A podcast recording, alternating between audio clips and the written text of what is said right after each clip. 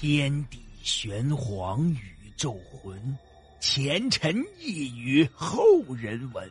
古今多少奇异事，真真假假，乱纷纭。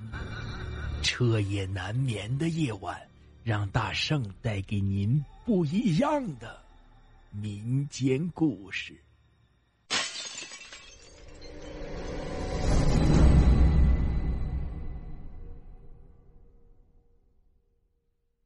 听友们，大家好，今天讲的故事叫做《福顺的夜遇》。为了方便记录，我将以作者的口吻进行叙述。这村里啊，有个后生叫福顺，这帮人开车送货的，按现在的话讲，就是干物流的。那时候村里人都在种地，出了一个工人呢，就特别的稀罕。福顺和他的老解放成了村里人羡慕的对象，姑娘们都想坐坐他的老解放车。这话说有一次。他把货送到一个与北京相邻的城市，本来呀应该住一晚，但是福顺年轻不怕累，这块头足胆子也大，就想当天打个来回，连夜赶回北京。于是福顺把货送到，办妥了交接事宜，他谢绝了对方的挽留，喝了口水，加满油，车头一掉，一脚油门就驶上了回家的路。七几年的时候，没有现在这么多的柏油路。现在就是三更半夜出来，大街上还有黑车趴活的呢。这买卖家也都亮着灯。可是那个年代物质非常的匮乏，人民的生活相当的单调。如今好多的繁华地带，那个时候就是一片的荒地。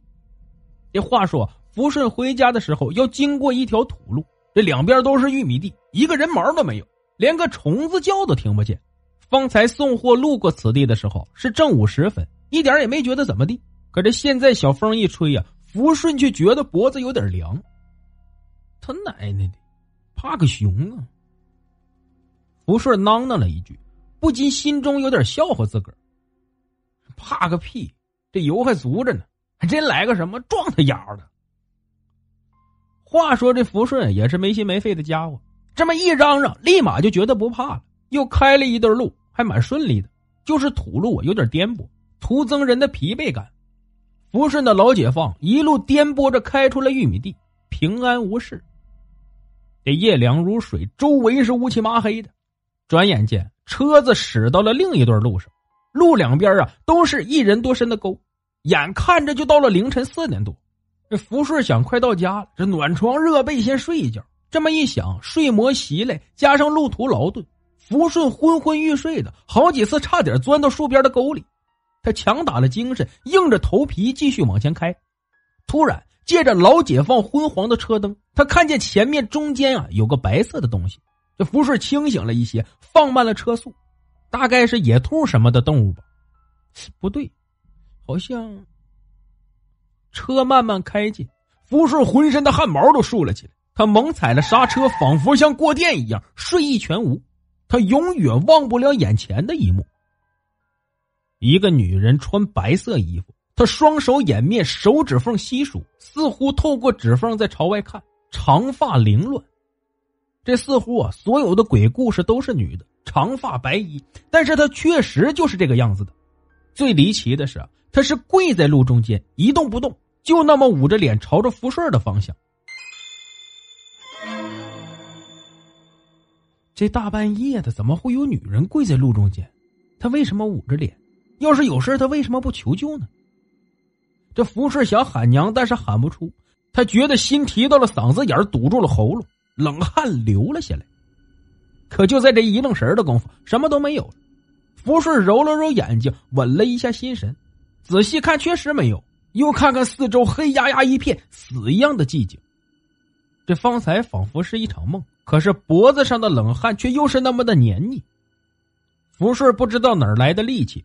刚才手哆哆嗦嗦的，像棉花套子一样的软，这会儿就好像打了鸡血。他猛踹了一脚油门，朝着家的方向狂奔，车子绝尘而去，在夜空中发出刺耳的声音。到了家门口，福顺狼狈的停车，便开始捶门。此时啊，已经是早上六点钟。谁呀？催命！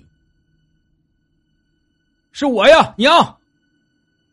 福顺惊魂未定，门吱呀开了。福顺娘出门看见福顺脸煞白，就麻利的让孩子进屋。你这是怎么了，顺子？福顺舀了一瓢水，大口的喝着，只感觉一瓢水下去一阵通透，从头舒服到脚，好像刚才一直憋着口气不敢出来。娘，我中邪了。服侍把自己的遭遇一五一十的告诉了娘。服侍娘想了想，说：“孩子，这是好鬼，要是没有他，你一准得扎沟子里。这大半夜的，有个好歹，那谁救你啊？你要是出了啥事叫娘怎么活？这一家可都靠你呢。”服侍一听啊，鼻子有点发酸，也顾不得怕。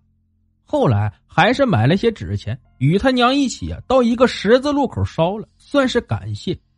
从那以后。福顺再也不干这赶夜路的事儿。这如今的福顺已经成了肚大秃顶的大老爷们儿。他和我母亲认识二十多年，如今一起吃饭的时候还会提起这事儿。一说起来，当年的后生如今已略显老态，脸上的肥肉啊，激动的嘣嘣的直跳。